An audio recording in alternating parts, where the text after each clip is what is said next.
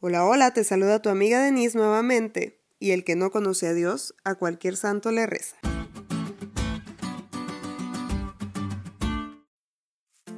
Hace muchos años, cuando recién entré a trabajar, no ganaba mucho dinero. Bueno, ahora tampoco, pero al menos ya tengo antigüedad. A lo que voy es que con mi sueldito junté un dinerito y me compré una cartera. Yo estaba súper emocionada porque mi cartera era de marca. Parecía de marca y hasta según yo olía la piel y todo, ¿no? Así que llego con mi tía y le presumo mi cartera.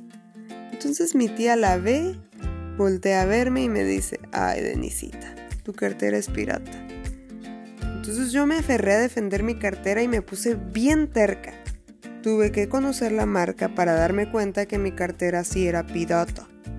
Cuán importante es conocer la verdad, pues para que nadie nos engañe. Y una gran verdad es que el sistema papal busca ocupar el lugar de Jesús atacando el santuario. ¿Por qué atacando el santuario? Bueno, es que en el santuario se hace expiación por nuestros pecados. O sea que Cristo mediante su ministerio vive, muere e intercede por nosotros. Pero pues el papado llega y nos dice que si le rezas a la Virgen de Guadalupe o a San Juditas o tu muertito que según ya se fue al cielo y está a la diestra de Dios, pues él te puede perdonar. Y entre paréntesis te digo que los muertos no van al cielo, los muertos nada saben. Cuando Jesús venga, entonces resucitará a los que murieron creyendo en Él. Bueno, volviendo al tema.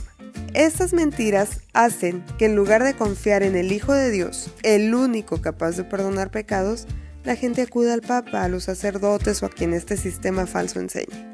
Además, este cuerno pequeño, pero malévolo, no solo es falso y busca engañar a la humanidad, sino que durante mucho tiempo tuvo poder para obligar a la gente a rendirle obediencia, poniendo los más acérrimos castigos a quienes no querían seguir.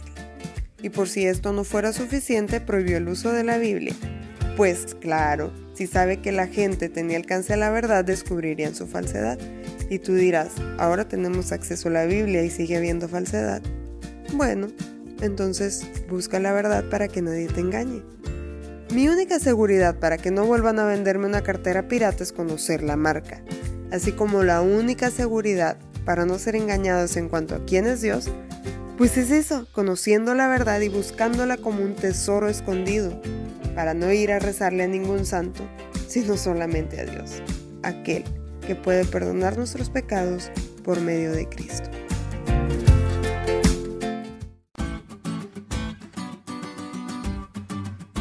¿Te diste cuenta lo cool que estuvo la lección? No te olvides de leerla y compartir este podcast. Es todo por hoy, pero mañana tendremos otra oportunidad de estudiar juntos.